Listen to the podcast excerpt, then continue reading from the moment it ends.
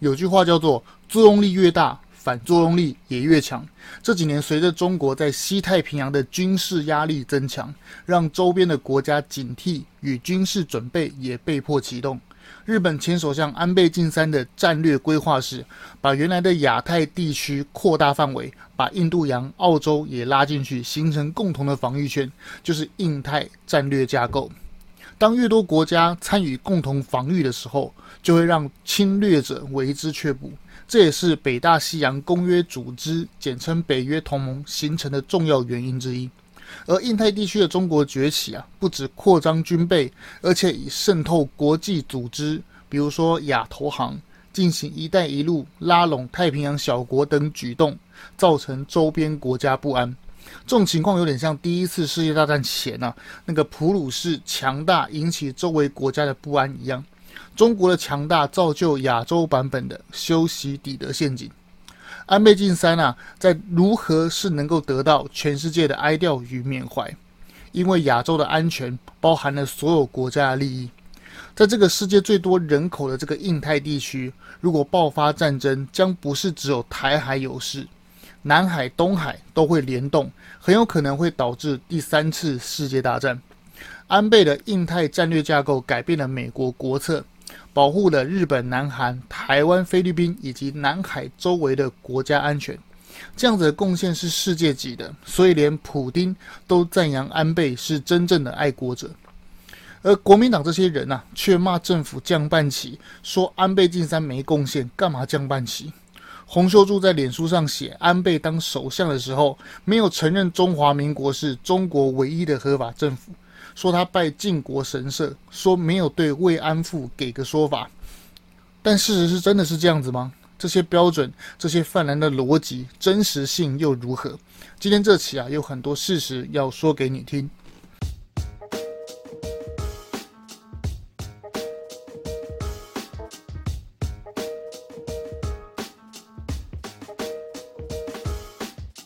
我们一起说真话，事实需要让更多人知道。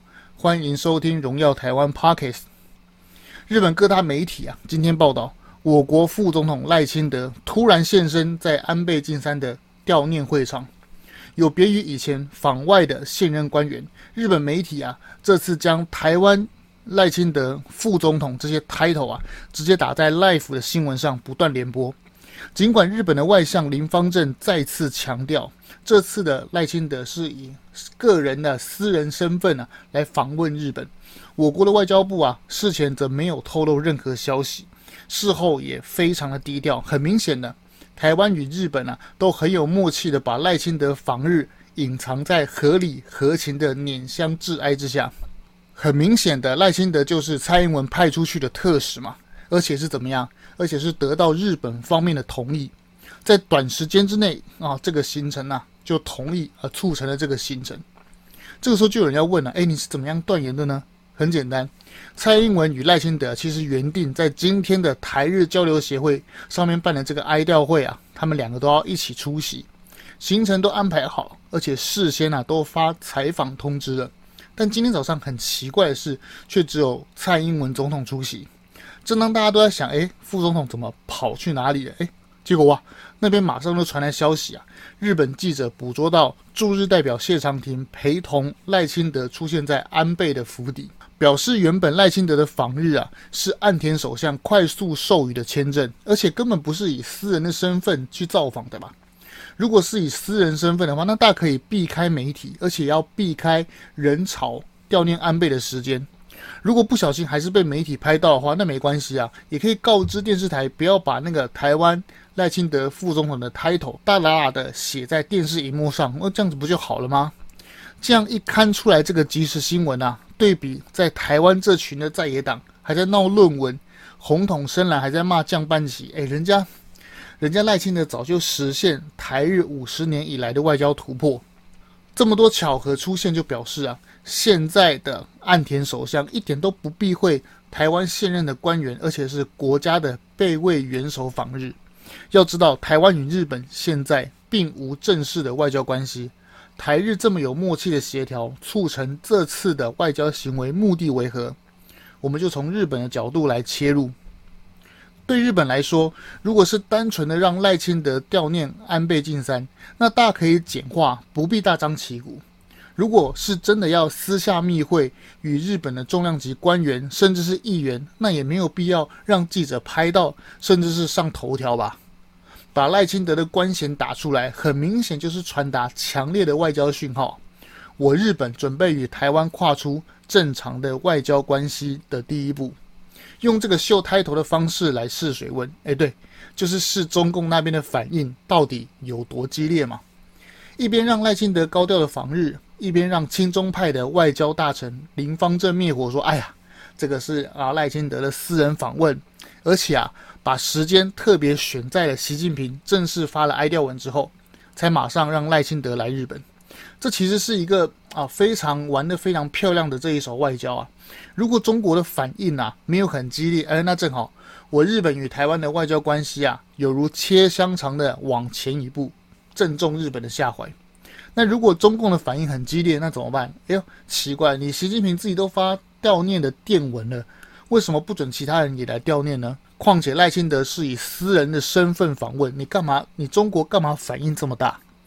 故此啊，不失笔的方式啊，日本走这一步棋。充分显示岸田政府的外交手段其实是很高明的，而且这次啊，日本参议院选举执政的自民党大胜，其实已经取得了四分之三的国会席次。换言之，安倍晋三的修宪的遗愿只差一步，只要现任的首相岸田同意，日本马上就可以摆脱二战的困龙锁，变成具有战争能力的正常国家。这边也是呼应了我们开头所说的。作用力越大，反作用力也越强嘛。就是中国在印太地区的军事威胁越强，则需要另一个军事力量来制衡中国，避免修昔底德陷阱。哦，这边说一下什么是修昔底德陷阱，意思就是说，当大国的霸主地位受到新兴国家、新兴强国的威胁的时候，这两个国家其实就有很高的哈、可能性会爆发战争。日本的困龙锁啊，就是指二战之后因为无条件投降，所以设立的和平宪法。这个和平宪法呢，剥夺日本的战争权、征兵权等众多的军事自主权。绑上绳索的那个人啊，就是美国。如今就是在美国的授意之下，安倍晋三的努力之下，促成日本将修宪改变这一种局势，让日本国家正常化，以应对崛起的中国，来避免战争。这边我真的是又想要再插一句嘴，有很多人的观念其实是错误的，尤其是啊被那些蓝色媒体洗脑的人，他们以为啊和平是用谈出来的，这类的谎言啊，呃，就是类似那个高举九二共识的大旗吧，然后说什么啊模糊空间，中国就会尊重台湾，但事实是外交谈判要以坚强的军事为基础才有得谈嘛。中共如果知道你的军事不强，那干嘛还要跟你谈？直接把你打趴不就好了？警察与恐怖分子的谈判之前，那不也先要先包围那个歹徒，让歹徒没有退路，然后才跟歹徒谈判吗？我们上班族啊，要与老板谈薪水，那不也是先找好要跳槽的下一个公司之后，或是手上有其他人无法取代的 offer 才能谈嘛？不是这样吗？当然是这样子嘛。国际政治啊，离不开人性。而人性在人类社会中的道理更久不变，就是这样。所以不要再相信那些啊某些人的鬼话。诶，哦，日本讲到哪里？哦，好，我们回来哈。这就是这个我们刚刚前面讲的这些啊，就是安倍晋三的贡献嘛。二零一七年在川普啊还未上任之前，安倍就先飞到纽约的饭店与川普密谈。被美国政府接受这个印太战略之后，二零一八年。由副总统彭斯在哈里逊研究所发表演讲，正式啊，美国将国策转向重视印太战略，并且将中国崛起啊视为美国最大的战略竞争对手。最后啊，游说美国同意让日本修宪，并且制衡中国。这样子的举动啊，其实就是保障了西太平洋的安全嘛。而现在一切都准备好了，只等中共的反应更激烈。只要中共的反应更激烈的话，就要让岸田啊变成那个，让岸田首相变成，哎呦，我真的是不得不修宪啊，因为中国怎么样？哎呦，开始了非常的激烈啊，我不得不修宪，因此要来制衡中国，来避免军事冲突。这样子的水到渠成啊，让日本被动修宪，这局真的是非常的精妙。这个就是日本啊，在玩这一局好玩的招，大家应该都看懂了吧？软中带硬，硬中带刺。你看，中共也很聪明啊，先让 CCTV 放消息说：“哎呀，你赖清德不要嚣张啊，你只是台湾的副省长。”接着呢，那个外交部汪汪汪汪汪汪汪汪文斌。又再一次出来说废话嘛，对不对？他说什么？他说我们严正驳斥，然后呢，提出激烈的交涉抗议日本，然后呢，然后就没有了。嗯，永远都是那个谋独的老调重弹，那个台词啊，大家都会背的嘛。摆明那就是，哎，你中共也不敢怎样，然后呢，你中共也不想跳进这个陷阱嘛，装个样子，该该叫。哎，奇怪，战狼的那个以往战狼的那些威风啊，怎么都不见了？不是说台湾议题你不能妥协，是你的红线。诶，如今赖清德以副总统的身份访日，中共又把红线自动往后移了吗？说穿了，汪文斌的这个抗议啊，是做给国内小粉红看的嘛？不过很遗憾的是啊，小粉红目前都没空看了，因为通膨压力这么大，又历经封城的共产党铁拳啊，这个拳头还没吃完，结果发现，哎呦！那些存在银行的钱又被共产党共产了，不得不说，共产党真的是非常的啊、具有幽默感。从一开始就告诉你，哎，我会共你的财产哦，哎，所以才叫共产党嘛，对不对？只是没告诉你何时才要共产。如今濒临破产的中共政府就偷走了河南中国人的银行存款，开什么玩笑？不是从支付宝的漏洞，也不是巧立名目的从老百姓上身上啊搜刮。而且是明目张胆的割韭菜，真的是。更夸张的是啊，这个政府啊手直接伸进啊中国人的银行账户里面，然后自己领，真的是全自动。然后呢，事后被发现，还要雇佣当地的那些地痞流氓去揍那些上街抗议的中国人。这种共产党政府，怎么还有台湾人在那边讲说什么啊？给共产党统治也没什么不好。哇塞，台湾。这些媒体啊，这些尤其是统媒，真的不要天天的歌功颂德好吗？可不可以偶尔说说事实啊？要是台湾发生相同的事情，就是政府直接把人民的啊一存在银行的财产把它领出来，会怎么样？包括香港的这个反送中警察打人，还有那个什么徐州铁链女的事情，如果发生在台湾，大家能想象吗？想都不敢想吧？大家都以为这件事情够荒谬了吧？还没结束，这些上街抗议自己银行的钱被政府偷走的这些人啊，因为求助无门，然后又被打，所以怎么样，只好跑到美国大使馆寻求帮忙，真的很幽默诶。中国人平常张口啊，就是啊，你们不要给境外势力递刀子啊，不要给境外啊抹黑我们中国，闭口就是啊，美帝啊，亡我中国之心不死。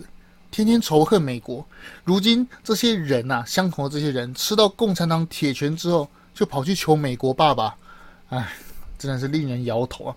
简直是二十四个比例啊，人格分裂的典型症状。人格分裂的症状啊，只有出现在中国人民那边吗？当然不是嘛！现在正在发生的时事啊，往往都比八点档还要精彩，还要洒狗血。共产党对赖清德的访日不痛不痒的抗议做个样子。就是想要把这件事蒙混过关嘛，但是呢，在台湾的红统人士啊，却爆冲，继续骂民进党政府这样办起是媚日，是违法。高雄市长国民党的那个参选人柯志恩，在脸书发文悼念安倍，然后呢，底下的国民党支持者就发怒了，那些留言啊，好像 Call of Duty 一样，把柯志恩修理到密密冒冒。真心想要对他们说啊，哎哎，共产党大哥啊，在那边呢。都已经息事宁人了，你们这群人的情绪啊，真的是太多了。红统律师啊，哎，我真的是不想念他的名字啊。红统律师啊，大家知道那个律师是谁就好。骂降半旗之后，隔天巴德路的国民党的党中央，哎，自己降半旗啊。这个时候我们才恍然大悟啊，原来台湾这边的国民党也是人格分裂，而且还是非典型的人格分裂啊。最后我们用洪秀柱的那个脸书啊，那个那个。狗屁不通的那个文章啊，来说一下，他的脸书上说，一九七一年联合国的二七五八号决议文之后，日本就转向承认中共是唯一的合法的中国政府。这个关于二七五八号决议文啊，我之前的 podcast 有详细的介绍。如果想要知道，其实不必翻回去听的，只要从现在开始订阅或是追踪我的频道，从现在开始啊，就可以了解正在发生的时事，用国际宏观的角度来独家解读，口语不严肃，诙谐又带有一点历史知识。独立思考才能让社会更进步。邀请你一起加入收听《荣耀台湾》Podcast。哇，哦，我们这我们继续把注解的文章解读啊。洪秀柱啊，他还说，安倍首相啊，还参拜那个靖国神社。诶，这句话意思就是日本的二战侵略中国啊，让洪秀柱的这个仇恨啊无法忘记。我想他应该指的是七七事变跟淞沪会战吧。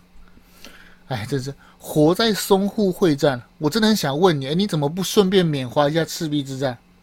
我真的对周瑜、诸葛亮很有兴趣啊，我可以讲三天三夜。如果大家对历史很有兴趣啊，啊，比如说周瑜到底是不是小气鬼，诸葛亮是不是不擅长军事，是不是过誉了等等，哎，请留言告诉我，我们以后会专门开一期来讲解。啊，哦，说哦，刚刚的二七五八号决议文还还没讲，是不是？好好好，那我们现在就来讲。当年的联合国二七五八号决议文啊，其实只有处理谁代表中国政府而已。也就是说，国民党丢掉中国领土，已经失去事实上的统治。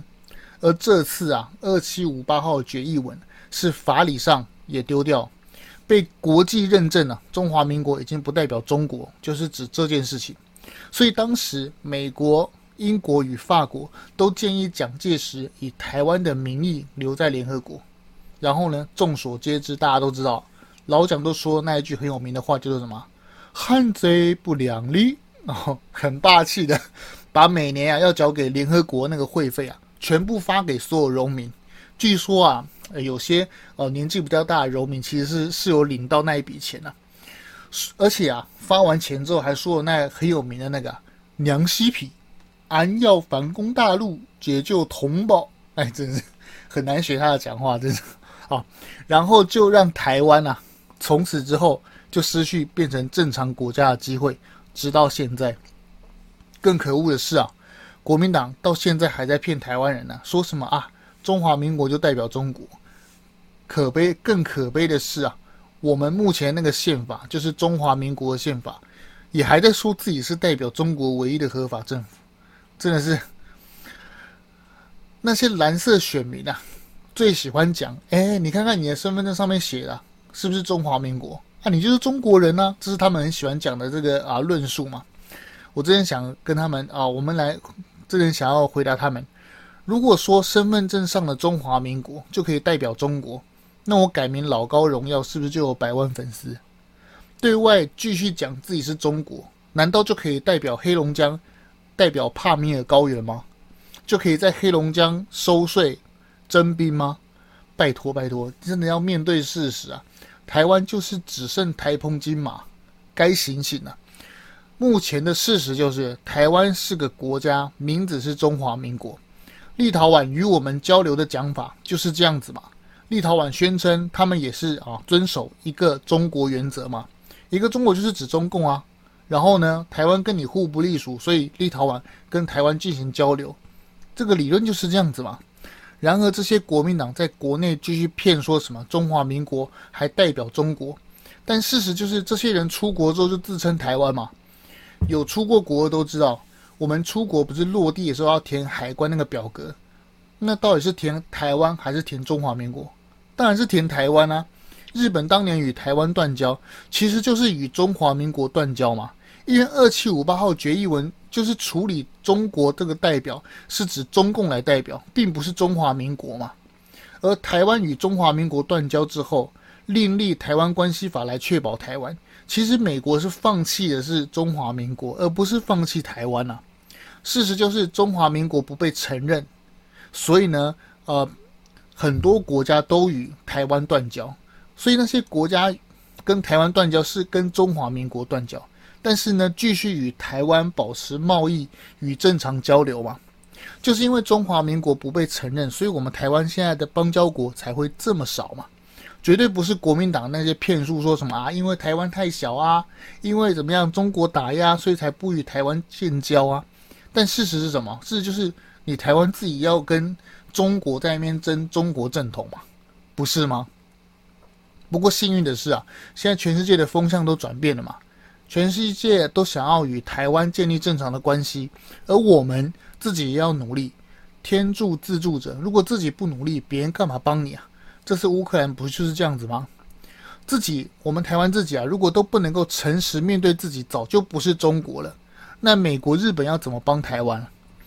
面对啊，解决问题的第一步就是要先认清事实嘛，不是吗？我们说的这些东西啊，才是事实。洪秀柱的脸书真的是，嗯，我只能说他们还活在就是一九四九年的呃哦一九四三年啊，对，就想起了周杰伦那首歌吧，什么一九四三，对不对？消失的旧时光，一九四三。说真话需要勇气。如果你也喜欢我的内容，请帮我分享给亲朋好友。通勤琐碎的时间都可以知道最新的时事话题，让我们一起独立思考，让社会更进步。荣耀台湾 Pockets，我们下次见喽。